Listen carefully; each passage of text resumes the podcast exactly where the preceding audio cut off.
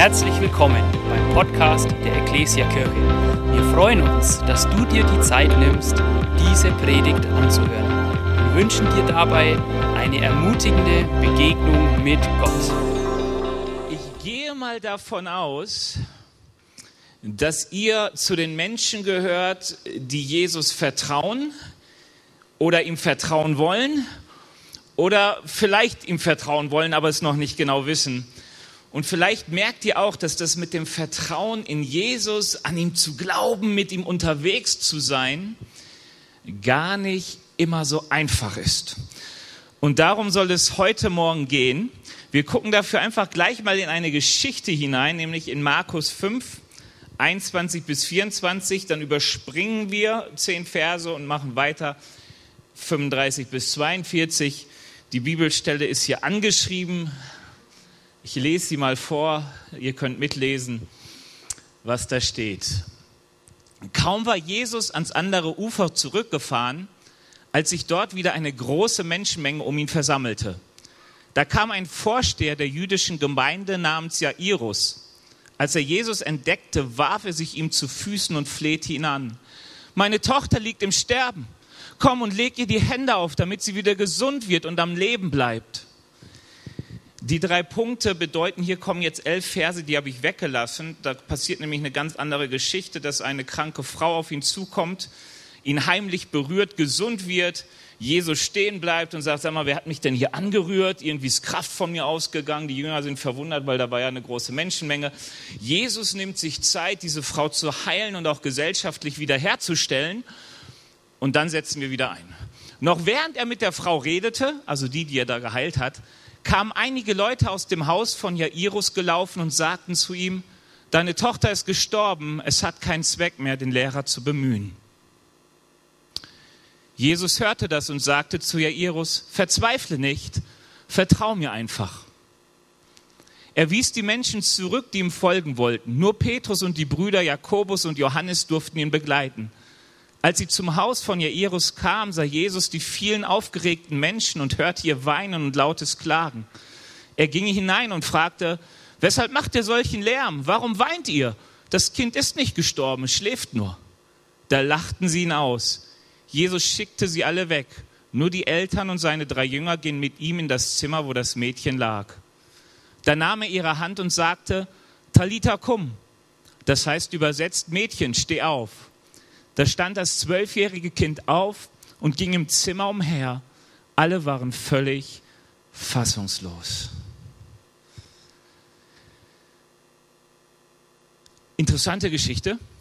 Also ich habe jetzt selbst keine Kinder, aber ich habe mir einfach mal vorgestellt, irgendwie in die Rolle von Jairus zu schlüpfen und zu überlegen, wie es wäre, wenn ein mir geliebter Mensch im Sterben lag.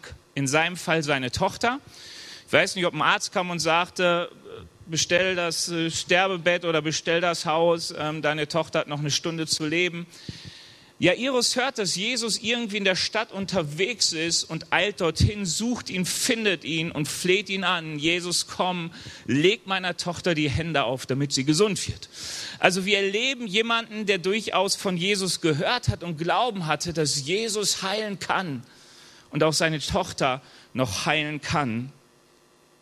Und Jesus hört das, sagte, okay, ich folge dir und trödelt dabei. Also ich weiß nicht, wie es euch geht, aber wenn mir was wichtig ist und ich merke, es ist Zeit, dann werde ich auch manchmal sehr, dann bin ich innerlich gestresst, ja, das mag meine Frau gar nicht, ich eigentlich auch nicht, weil dann werde ich auch unangenehm und stress die anderen, aber ich stelle mir die vor, äh, viel höheren Stress kannst du ja gar nicht erleben innerlich. Also wenn du weißt, deine Tochter stirbt und da ist die Hilfe und die trödelt, dann macht man Stress. Ich weiß gar nicht, wie es den Jairus in dieser Zeit ging, was er sich gefragt hat, wieso er stehen blieb, Jesus stehen blieb, wieso er sich noch so um diese Frau kümmert, die ist ja gesund geworden. Er hätte doch einfach weitergehen können oder sich danach drum kümmern können. Ähm, er trödelt. Und in dieser Trödelei kommt jemand aus seinem Haus und sagt, Jairus, bemühe den Lehrer nicht weiter, deine Tochter ist tot. Du hörst diese Nachricht, sie ist gestorben, es ist eingetreten, es ist zu spät. Und hier beginnt jetzt etwas, was, ähm, womit ich uns so gern mit hineinnehmen würde und ich hoffe, es hilft uns, weil Jesus sagt ihm dann einfach, vertrau mir einfach. In anderen Übersetzungen heißt es, glaube nur. Glaube einfach. Vertraue einfach. Und du hörst es vielleicht oft, gerade wenn du mit Jesus unterwegs bist, wenn du glaubst, dass du ja einfach nur glauben. Und dass das gar nicht immer so einfach ist. Das einfach mal in Jesus zu vertrauen, ja in der Bibel steht es doch geschrieben, mach doch einfach. Ja, aber ist einfach nicht einfach. Es ist, ne, es ist oft schwierig. Und Jesus, glaube ich, hilft uns hier, uns an ihm ein Vorbild zu nehmen und zu lernen, was es heißt, einfach zu glauben. Weil das Interessante ist, Jairus, ja, Jairus sagt ab dem Punkt kein Wort mehr. Der schweigt in der ganzen Geschichte nur noch. Wir wissen also gar nicht, wie er das erlebt, wie er es mitbekommt, außer dass Jairus die ganze Zeit dabei bleibt. Also er ist der, einer der wenigen, der Jesus von dem Moment an bis zu dem Moment, wo die Tochter aufsteht, folgen darf. Glaube einfach. Also wer sich fragt, wieso die Predigt einfach heißt, vertraue einfach, ähm, das griechische Wort heißt Glaube und Vertrauen. So, jetzt ist es, es gibt einen Grund, weshalb ich lieber Vertrauen mag, weil wir so oft mit Glauben einfach ein für Wahrhalten halten. Also denken. Es heißt einfach nur für Wahrhalten. Ja, halte ich für wahr, ist aber wurscht. Ja, in China fällt ein Sack Reis um. Ja, halte ich für wahr, aber interessiert mich nicht. Ich habe ja hier Reis auf meinem Teller. Was interessiert mich der Sack in China? In der Bibel geht es bei Glauben um viel mehr. Da geht es nämlich um etwas zu vertrauen. Also wenn ich sage, ja, ich glaube an Jesus, dann heißt es, ich vertraue ihm. Und dieses Vertrauen zeigt sich darin, dass ich seinen Worten nachgehe. Also du kannst sagen, es ist die Art und Weise, in welche Richtung du gehst, sagt etwas über dein Vertrauen, deinen Glauben aus. Ich will das mal anders sagen. Corona liegt jetzt so ein bisschen hinter uns. Nicht für unseren Gesundheitsminister, aber für den Rest der Welt. Ähm, und je nachdem, wie du konfrontiert bist mit Viren, wenn du sagst, hey, die machen mir nichts, das ist mir völlig wurscht, aber ich bleibe trotzdem zu Hause, dann wird die Bibel sagen, du hältst es vielleicht für wahr, dass sie dir nichts tun, aber du vertraust nicht wirklich darauf, deswegen bleibst du zu Hause. Wenn du sagst, ach, da passiert mir schon nichts, dann gehe ich halt dahin, wo die Kranken sind und gebe ihnen zu essen. Versteht ihr den Unterschied? Weil das ist ganz, ganz wichtig, weil wenn immer wir das mit Glauben lesen, verbinden sich ja irgendwelche Gedanken damit. Und ich glaube, es ist so wichtig für uns Christen, dass wir verstehen, es ist das, was das Kind macht, wenn es plötzlich sich wieder gut fühlt, nämlich dann, wenn es eine Hand der Eltern greift in einer Situation, wo es nicht weiß, was es noch machen soll. Versteht ihr das? Ich kann mich noch erinnern als Kind bei Hertie, dann Karstadt, Kennt die ein oder anderen vielleicht noch? Da habe ich mal meinen Papa aus den Augen verloren und sah nur noch Beine. Und dann hatte ich Panik, habe ich die Hand ergriffen und dann merkte ich, das ist nicht die von meinem Papa. Dann hatte ich noch mehr Panik. Und dann kam mein Papa und sagte, ach Benny, wo warst du denn? Und dann war alles wieder gut. Warum? Weil ich seiner Hand vertraute. Also Vertrauen, das zu lernen, dieses einfach Vertrauen heißt, ich kann mich auf die Worte verlassen, ich kann mich auf Jesus verlassen, ich gehe ihm einfach nach und glaube schon, es wird gut. Okay, vertraue, einfach vertrauen und wir wissen, dass dieses einfach hinterhergehen manchmal gar nicht so einfach ist, weil wir oft so viele Zweifel haben, so viele Dinge auf uns einprassen, wir uns nicht so richtig entscheiden kommen können und deswegen einfach hier mal so ein paar Punkte, ähm, was uns Jesus hier zeigt, wie wir einfach ihm vertrauen können. Das erste ist, Gott vertrauen hat eine göttliche Perspektive. Das ist erstmal der erste ganz wichtige Punkt und vielleicht auch manchmal der herausfordernde, wenn es um, um Glauben geht. Die menschliche Perspektive, wenn du einen toten Menschen siehst, ist klar, das war's. Oder? Also wenn ich da irgendwer mir sagt, hey, der und der ist gestorben, dann, ja, das war's halt. Ewiges Leben ist schön, aber tot, das war's. Jesus hat hier an dieser Stelle eine andere Perspektive. Er sagt ihm, verzweifle nicht, hab keine Angst, gerate nicht in Panik, sondern vertrau mir einfach. Und wir sehen dann im ganzen weiteren Verlauf, Jesus hat eine andere Perspektive. Er sagt der, der Trauergemeinde in dem Haus von Jairus, hey, die schläft nur. Also er hat eine andere Perspektive. Die Bibel sagt uns in Hebräer 11, Vers 1, was ist also der Glaube? Was ist der Glaube an Gott? Er ist die Grundlage unserer Hoffnung, ein Überführtsein von Wirklichkeiten, die man nicht sieht. Das heißt, was die Bibel hier sagt, eine göttliche Perspektive bekommt man nicht einfach so. Also, dass Jesus wusste, Talita komm, dieses Kind wird aufstehen, ähm, das passiert nicht einfach so. Ich weiß nicht plötzlich einfach, juhu, sie kann aufstehen, ich kann einfach für wahr halten, gut, Gott kann auch Tote erwecken, ja.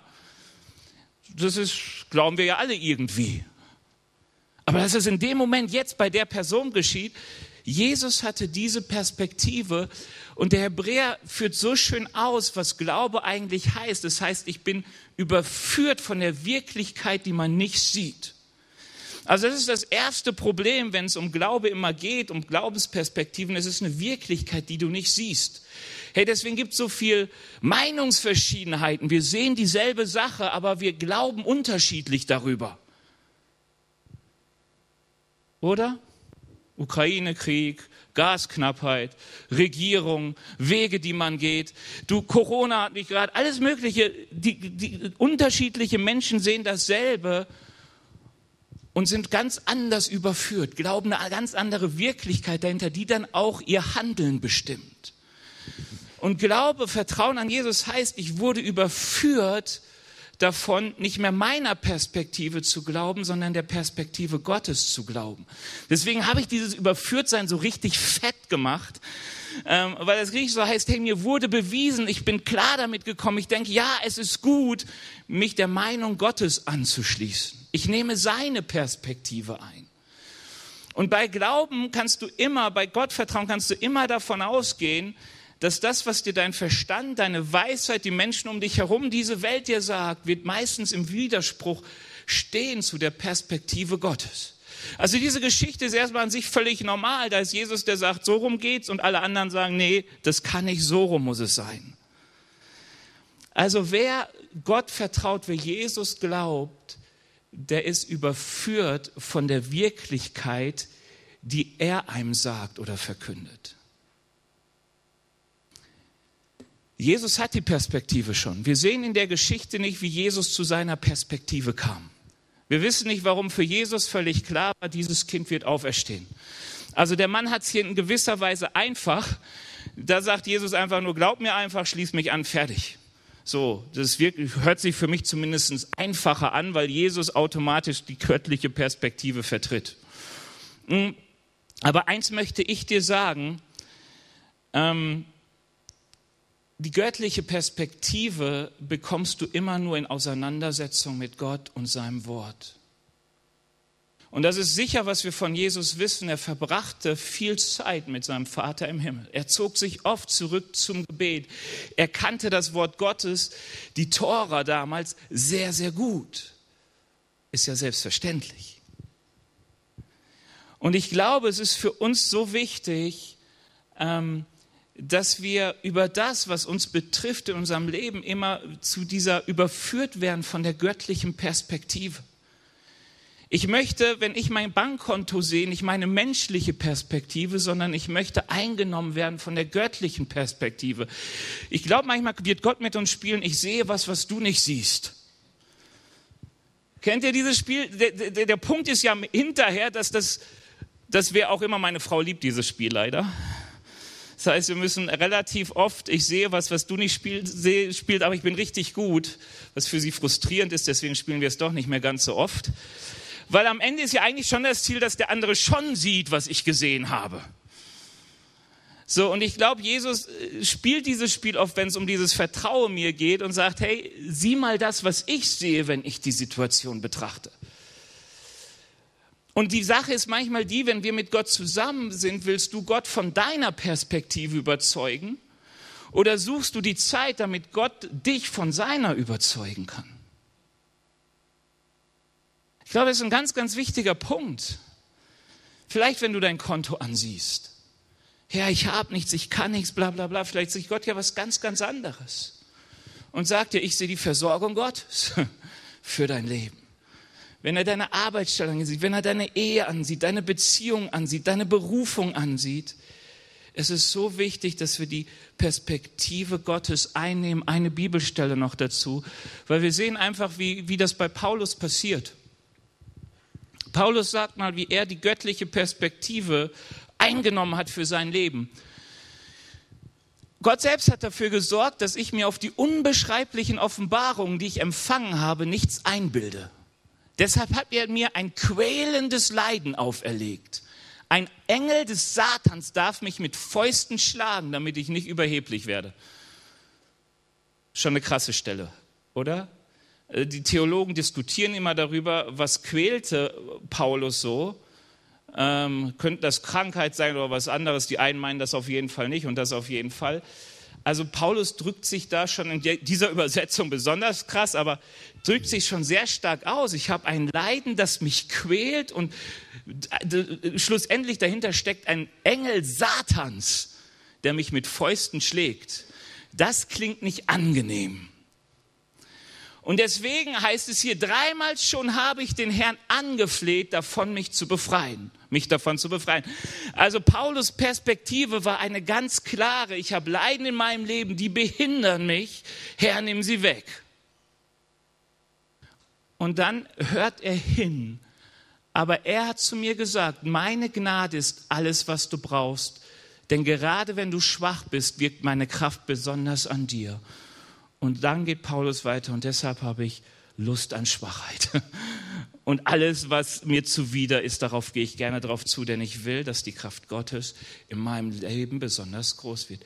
Er hat die Perspektive Gottes angenommen. Das ist die Grundlage für unser Glauben. Wir vertrauen in die Perspektive Gottes. Wir verschließen uns der Perspektive Gottes an. Jesus hatte die Perspektive Gottes vor Augen und wusste, dieses Mädchen wird auferstehen. Und Jairus vertraute sich einfach Jesus an, ging dem nach. Und das Interessante ist, was wir in der Bibel lesen, du musst nicht wissen, wie Jesus das macht. Du musst nicht wissen, wie das überhaupt passieren soll. Das ist alles Jesus Problem, nicht deins. Vertrauen lebt davon, dass ich sage, ich glaube dir fertig. Fertig. Das war als Kind so einfach. Ich glaube, wenn die Bibel sagt, werdet wie die Kinder, dann meint sie dieses einfach nur anvertrauen und sie nicht noch eine Milliarde Gedanken machen. Und zu diese ganzen Überlegungen dann sagen, nee, doch nicht. Jesus, ich weiß nicht, wie du das schaffen sollst. Ich fange mal an zu trauern. Sondern einfach zu sagen, wenn er es sagt, guck mal, Maria, als sie schwanger werden sollte in der Bibel, hat sie auch diese Frage gehabt, sag mal, wie soll das denn funktionieren, da ich doch von keinem Mann weiß, wer schwängert mich denn? Und der Engel sagt, er weiß, der Heilige Geist wird über dich kommen. Ja, super. Jetzt weiß ich mehr. Und genauso finde ich, reagiert Maria. Sie hat gesagt, okay, was der Herr will, das soll geschehen und gut ist. Und ich glaube, so richtig sicher war sie sich auch nicht, außer ich vertraue mich mal den Wegen des Herrn an. Ich, ich, ich sag mal Ja zu seiner Perspektive, auch wenn ich sie noch nicht so richtig packe. Ähm, also das ist wichtig. Also was möchte ich dir sagen? Das habe ich mir extra fett aufgeschrieben. Die Predigt am Sonntag reicht dir nicht, um göttliche Perspektive zu bekommen. Ab und zu in die Bibel zu schauen, hilft dir nicht, die göttliche Perspektive zu bekommen. Ich habe mich wirklich gefragt, Benny, wie bist du immer dahin gekommen, wo ich hingekommen bin? Indem ich Zeit mit Gott verbracht habe, die Bibel gelesen habe, auch, aber auch Perspektivkämpfe hatte mit Gott. Ich kenne diese Paulus-Erlebnisse. Ich kenne keinen Satan, der mich mit Fäusten schlägt, zumindest nicht so, wie Paulus es erlebt hat. Aber ich kenne die Auseinandersetzung mit Gott, dass ich sage, Herr, das wünsche ich mir und Gott mir eine andere Perspektive aufdrückt. Und ich dann in diese Auseinandersetzung mit hineingehen muss und diese Perspektive annehme. Die Bibel ist voll von Menschen, die in Kämpfen sind mit Gott um die richtige Perspektive. Wenn du diese Kämpfe nicht kennst und nicht führst und nicht lernst, empfehle ich dir sehr, sehr stark. Wir haben einen Glaubensgrundkurs. Der ist letzt vor zwei Wochen losgegangen, aber es ist noch super gut morgen einzusteigen, am Montag 19 Uhr hier in der Gemeinde, melde dich dazu ein, weil es darum ganz viel geht, wie, wie, wie funktioniert diese persönliche Ebene, wo ich mich mit Gott auseinandersetze. Weil ansonsten bin ich so ein Christ, der immer noch seine Perspektive behält, immer wieder mit Enttäuschung zu kämpfen hat, weil er immer wieder versucht, Gott zu überzeugen von seiner Perspektive und zu merken, oh, das funktioniert irgendwie nicht. Und dann entwickelt sich ganz viel Religiosität, aber nicht wirklicher Glaube, nicht wirkliches Vertrauen. Verstanden? Also wirklich. Also es ist kein Kavaliersdelikt. Wenn du sagst, Bibellesen, Gebet bringt mir eigentlich nichts, dann ist das ein absolutes Defizit, wo du sagen musst, ich werde es wieder ruhig schlafen, wenn dieses Defizit in meinem Leben nicht mehr vorhanden ist. Okay? Jetzt wird es so richtig, aber es ist mir so wichtig. so wichtig. Du wirst im Glauben nicht wachsen, wenn die Zeit mit Gott etwas ist, was dir nie wirklich, dich nicht in die Tiefe führt, dich nicht konfrontiert, du nicht die Auseinandersetzung mit Gott und seiner Perspektive kennst. Wenn du die Bibel nicht liest und manchmal schockiert bist und denkst, Herr, was meinst du? Und dann erklärt ihr es dir und dann musst du anfangen, dein Denken zu verändern. Okay. Ich habe mich lang genug, vielleicht, ich mache ich gehe zum nächsten Punkt, damit ich hier auch fertig werde, aber wichtiger Punkt. Zweiter Punkt, Gottvertrauen hört auf die richtigen Stimmen. Und das ist jetzt ganz, ganz interessant, weil Jesus tut etwas, er lässt das Volk weg. Er verbietet den Menschen, ihm weiter zu folgen, außer seinen drei allernächsten Jüngern. Petrus, Johannes und Jakobus sind die einzigen, die mitkommen dürfen mit ihm. Weißt du, was ein Riesenproblem ist, wenn wir dabei sind, die Perspektive Gottes einzunehmen? Stimmen des Unglaubens. Stimmen, die eine andere Perspektive haben und die vertreten. Ich glaube, was Jesus hier macht, er schützt sich und Jairus vor Stimmen, die ihn dauernd mit Zweifel bombardieren. Und sagen, ja, hier ist so ein Quatsch, warum weinst du nicht? Bist du so ein harter Mensch? Hast du deine Tochter nicht lieb? Warum? Wo ist die Trauer? Und Jesus macht das richtig. Er geht als erstes in das Haus und er jagt die Trauergemeinschaft raus. Das musst du erst mal bringen. Da heißt es ja, sie lachten über Jesus. Ich denke nicht, das war so diese, hey, da war eine Trauergemeinde und ein totes Mädchen lag da, zwölf Jahre alt. Und Jesus geht zu dieser Trauergemeinschaft, die konntest du damals extra holen. Also so war das damals. Leute, die einfach jaulten, äh, nicht jaulten, also weinten, heulten, so das Dorf machte mit, um einfach Trauer auszudrücken. Und Jesus geht dahin und sagt, geht, es ist keine Zeit für Trauer. Weißt du, ich glaube, dass dieses Gelächter Empörung meint. Wie kann er denn nur? Und Jesus sagt, ich will diese Stimmen nicht hören, geht raus.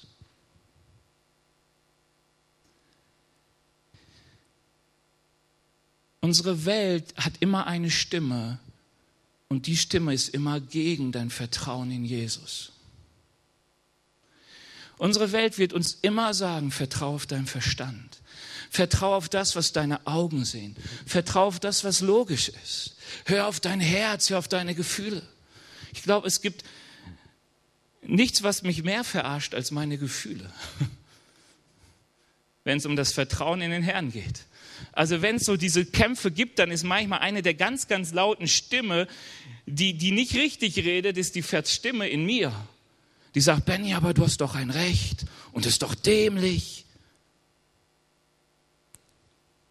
Lerne auf die richtigen Stimmen zu hören. Einer meiner Lieblingsverse ähm, steht in Lukas 8, Vers 18. Achte also darauf, wie ihr mit dem umgeht, was ihr hört ähm, eigentlich so ganz original heißt es einfach nur, ähm, ah, jetzt habe ich die falsche Übersetzung gelesen. Nein, nicht die falsche, also sie ist gut, aber sie hat mich rausgebracht, wie es in der Elba der heißt, da heißt es nur, achte darauf, wie du hörst, aber nicht ganz, so ähnlich.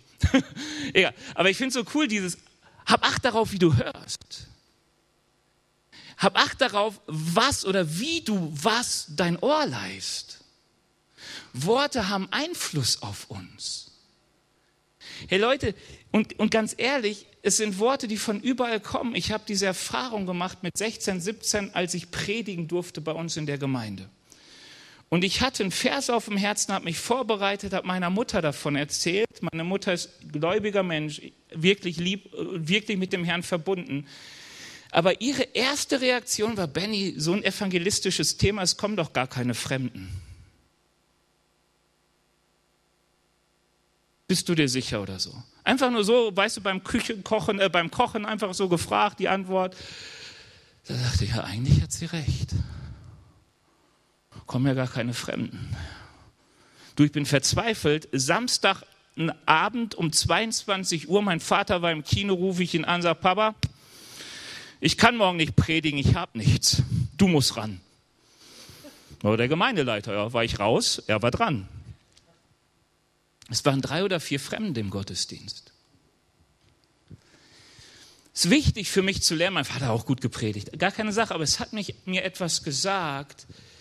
Es können überall Stimmen herkommen, die dich wegnehmen von der Perspektive, die dir Gott gegeben hat. Nicht immer ohne böse Absicht, aber hör hin, hör richtig hin. Oder wie heißt es hier?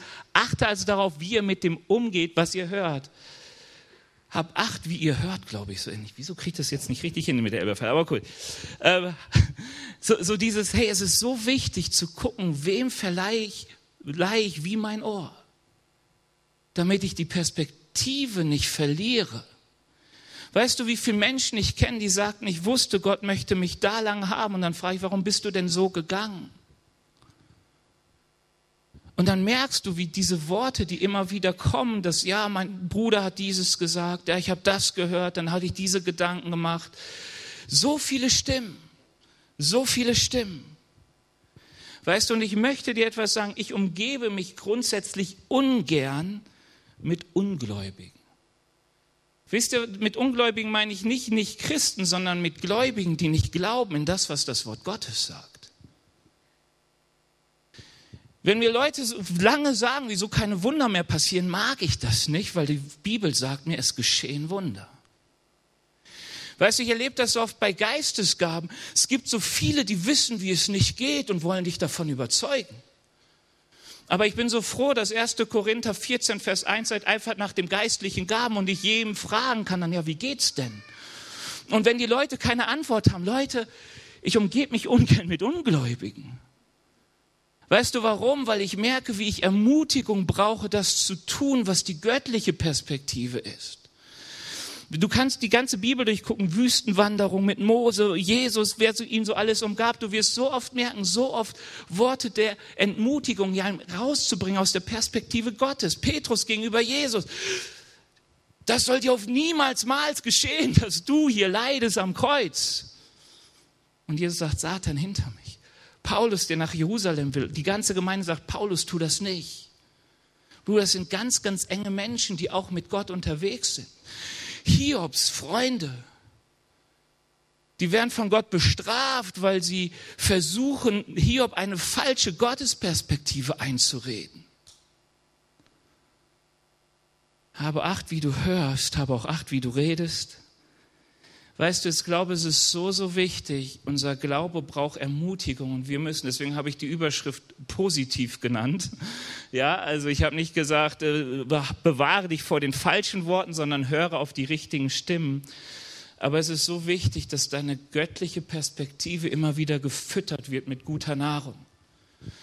Und dass du deine Worte, deine Ohren verschließt vor den Dingen, die dich entmutigen wollen. Und lass uns bitte an einem Punkt, ich habe mir jetzt extra hier ganz fett markiert, Gefahr Stolz. Ich meine damit nicht, kick die Menschen aus deinem Leben, die etwas anderes sagen. Leute, wir sind alles stolze Leute und brauchen Korrektur. Wer nur noch auf die Stimme Gottes hört und die anderen Stimmen nicht kennt, wird hundertprozentig in die Irre laufen und Gott dafür verantwortlich machen aber lerne mit Menschen dich zu umgeben und Menschen gerade bei wichtigen Entscheidungen zu fragen, von dem du weißt, sie haben Gott lieber als dich. Und sie haben keine Angst davor, dir unangenehme Sachen zu sagen. Also ganz, ganz wichtig. Ich habe Leute in meinem Leben, von denen ich weiß, denen ist, die, die, denen ist wichtiger, dass Gott in, sich in mich verherrlicht, als dass ich glücklich bin. Und ich weiß, wen ich frage zu gewissen Themen. Auch Leute, die Verantwortung für mich haben, die auch hinterher noch gerade stehen, wenn Sachen schiefgehen. Und ich möchte euch nur sagen, ähm, also das, was ich hier sage, höre auf die Stimme Gottes, ist nicht, umgebe dich mit Skepsis von allen Menschen, die um dich herum sind. Ich will nur sagen, die Stimmen, die dich entmutigen, können von überall herkommen. Deswegen ist es so wichtig, stärke dich in deinem Vertrauen zu Gott. Lies die Bibel, hör lebensspendende Predigten. Ja, sei mit Leuten umgeben, die im Glauben vorwärts gehen wollen, die nicht immer nur sagen, wieso es nicht funktioniert und wie enttäuscht sie da waren und warum und wieso und weshalb nicht. Okay, muss weiter. Ähm, und der dritte Punkt ist, und den liebe ich bei Jesus, ist dieses Gottvertrauen bekennt die Wahrheit. Der erste Glaubensschritt ist immer auszusprechen, was ich glaube. Es kommt noch vor der Tat. Jesus tat das als erstes, Jairus, verzweifle nicht, vertrau mir. Dann ließ er die Leute hinter sich, dann hat er sie aus dem Haus geschickt und hat ihnen gesagt, Leute, das Mädel schläft nur, ist nicht tot. Es war wirklich tot, aber Jesus wusste, es steht ja wieder auf. Und danach spricht er zu dem Mädchen, Talita komm, Mädchen, steh auf. Er spricht zu dem toten Mädchen die Wahrheit Gottes. Und Leute, es ist so wichtig, die Wahrheit Gottes zu bekennen und gerade im Angesicht dessen, wo du manchmal nicht mehr glaubst, zu glauben. Das wird ja von Abraham gesagt, der ohne Hoffnung auf Hoffnung hin glaubte. Warum? Weil er sah seine Frau an, die 90 war und er war knapp 100 und das Wort des Herrn war,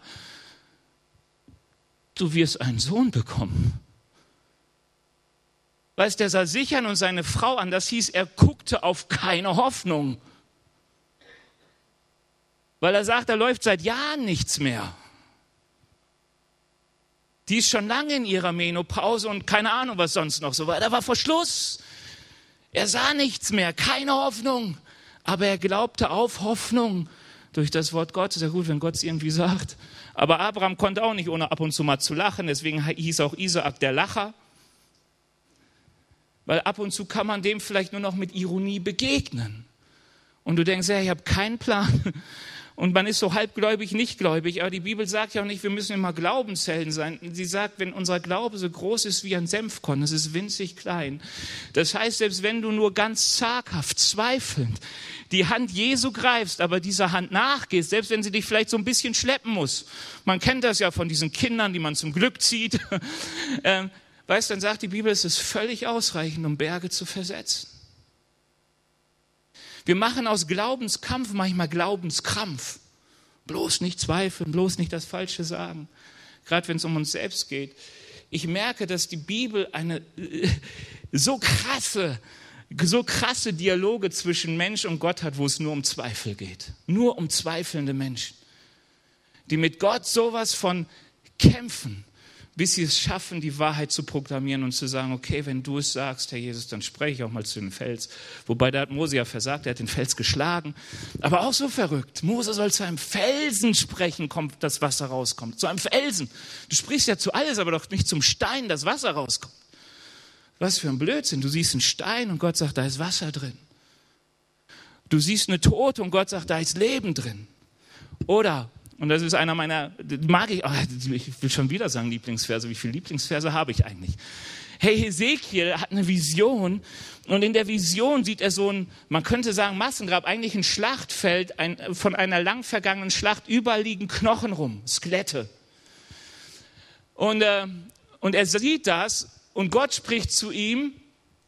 Da sagte Gott zu Hesekiel, sprich zu diesen dürren Knochen und fordere sie auf, Hört, was der Herr euch sagt. Ich bringe Geist in euch zurück und mache euch wieder lebendig. Ja, das verspreche ich, Gott der Herr. Weißt du, und das ist, glaube ich, ganz, ganz viel über das, was es eigentlich bedeutet, einfach zu glauben. Ich glaube, der größte Kampf ist, nimm die göttliche Perspektive ein. Dann lass dich durch andere nicht davon abbringen. Stärke diese Perspektive. Wir brauchen Worte, die lebendig sind in uns. Und dann bekenne die Wahrheit. Die Lobpreisband darf mal nach vorne kommen. Ich möchte uns in der Gebetszeit führen. Warum? Weil ich glaube, dass so oft wir vor, vor Dingen stehen, die Gott uns zugesprochen hat und sie liegen vor uns, wie die tote Tochter des Jairus. Wir gucken darauf, wie dieses, diese verlorene Schlacht, wo diese Knochen nur noch zurückbleiben. Wir schauen vielleicht manchmal nur auf den Felsen, auf dem wir uns fragen, wie soll da noch Wasser rauskommen? Und Gott sagt uns, fang an, meine Perspektive einzunehmen. Lass sie dir nicht ausreden und fang an, meine Worte zu dem zu sprechen, wo eigentlich keine Hoffnung mehr besteht. Fang an zu hoffen, wo keine Hoffnung ist. Fang an zu glauben, weil Gott göttliche Perspektive hat und Dinge tun kann, die uns nicht möglich sind. Zwei Beispiele. Also ihr dürft ruhig schon hoch. Also klimpert einfach und so. Das erste ist deine Berufung. Ich glaube, wir leben in einer Zeit, in der wir leben, weil die Christen ihre Berufung nicht leben. Wieso hat der Teufel so viel Raum in diesem unseren Land? Eine christliche Nation, christliches Europa. Wieso hat der Teufel so viel Raum? Vielleicht auch in deiner Familie. Wieso hat er so viel Raum Kann es sein, weil wir unsere Berufung nicht wahrnehmen? Weil wir die Perspektive Gottes für unser Leben nicht ergriffen haben? Der ja nicht sagt, oh, ihr seid jetzt erlöste Sünder, glücklichere Sünder, sondern der sagt, ihr seid versetzt aus dem Reich der Finsternis in der Reich unseres Gottes. Und ihr seid berufen, Botschafter zu sein und die Botschaft Gottes in die Welt zu tragen.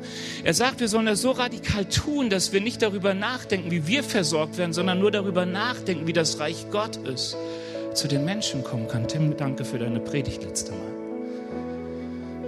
Weißt du, hast du schon gelesen, was die Bibel über deine Berufung sagt, die du in Christus hast?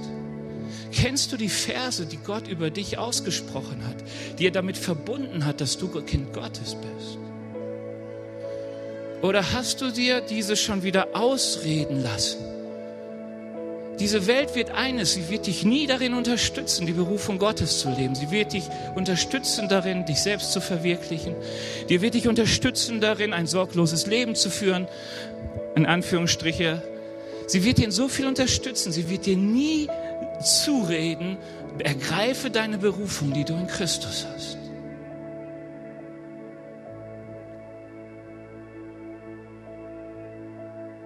wünsche uns, dass wir diese Berufung, die Gott uns gegeben hat, wieder ergreifen. Dieses Wort, das er, die Worte, die vielen Worte, die die Bibel wieder uns ausspricht, zu sagen, die, die gelten für mich, nicht nur für den Pastor.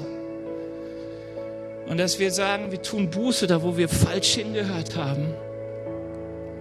Und wir bekennen das wieder über unser Leben. Ich bin berufen, Jesus groß zu machen. Ich bin Botschafter und darf sein Reich verkünden, auch vor meiner Arbeit, in meiner Familie, wo auch immer. Ich darf verantwortlich so leben, dass er groß gemacht wird. Und wenn du auf dein Leben guckst und sagst, eigentlich bin ich so enttäuscht von mir selbst. Hey, wir sind so oft selbstwertlos unterwegs. Enttäuscht von uns selbst. Denk nicht viel darüber nach, was Gott mit uns tun könnte. Wir glauben der falschen Seite. Wir haben die falsche Perspektive. Und Gott sagt wieder, guck das an und ergreife meine Perspektive. Schmeiß die Lügengedanken aus dir heraus und fang an, mein Wort zu bekennen.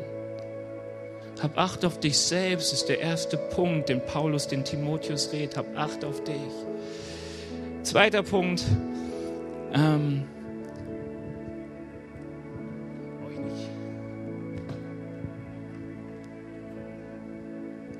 Weißt du, das ist das, was die Bibel über Beziehungen sagt. Wir haben alle Beziehungen. Ehen, Kinder, Freunde. Und weißt du, was, was, was, was, was Schmerzen bereitet? Dass in so vielen dieser Beziehungen die wichtigste Frage immer ist, was tut mir gut? Weil die Frage stellt die Bibel gar nicht, sonst wäre Jesus ja nicht auf die Erde zugekommen, oder? Also die Beziehung zu uns tat ihm nicht wirklich gut, hat ihn ans Kreuz gebracht. Aber er wusste, er hat einen Auftrag. Die Beziehung verändert oder seine Beziehung zu uns hat etwas verändert, das uns, was am Ende die Herrlichkeit Gottes offenbart hat. Und ich möchte dich fragen, hast du die göttliche Perspektive eingenommen, die Gott hat über deine Ehe? Wir haben viel zu viel Scheidung im christlichen Bereich. Die Bibel sagt, Scheidung wer mal geschieden ist, sollte eigentlich nicht wieder heiraten. Warum sagt sie das? Weil sie sagt, die Ehe ist so heilig. Sie repräsentiert etwas. Hast du die Perspektive über das, was Jesus über Ehe sagt, schon eingenommen als jemand, der verheiratet ist? Kämpfst du darum? Als Ehemann, wenn Jesus sagt, dient euren Frauen wie Christus der Gemeinde. Ihr Frauen hört auf eure Männer. Hui. Weißt du, und da merkt man, wie die Stimmen in der Gesellschaft klingen so anders und wollen uns rausbringen aus dieser Perspektive. Du bist nicht mehr glücklich. Da hat dich jemand verletzt. Bekennst du die Wahrheit Gottes über deine Ehe oder bekennst du deine Gefühle über deine Ehe? Was sprichst du aus? Was sprichst du aus über Beziehungen zu deinen Kindern oder zu Freunden, die zerbrochen sind? Lass uns mal aufstehen und einfach eine Gebetszeit haben. Und ich möchte dich einladen, dich darauf einzulassen. Worauf einzulassen? Ich glaube, dass wir mit dem Heiligen Geist unterwegs sind und dass Gottesdienste da sind, damit Gott reden kann, nicht nur der Prediger hier vorne. Und dieser Geist redet zu deinem Herzen. Und ich glaube, dass der Heilige Geist dir so ein Schlachtfeld in deinem Leben zeigen kann, wo er neues Leben einhauchen will und dir eine neue Perspektive schenken möchte, neuen Glauben schenken möchte. Dich neu herausfordern möchte, ihn zu hören und die anderen Stimmen aus deinem Leben zu kicken. Wie er dir neu helfen möchte, wieder die Wahrheit auszusprechen. Seine Wahrheit.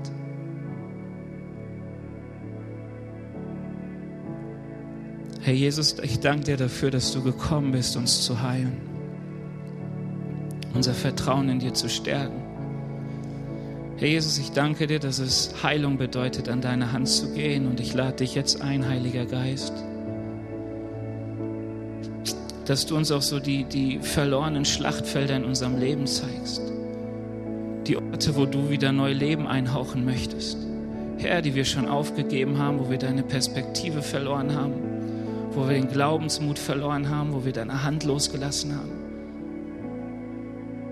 Heiliger Geist zeigt uns diese Orte auf und ich bete dich, dass du uns deine Hand entgegenstreckst und uns wieder hilfst, dass Leben in diese Orte kommt.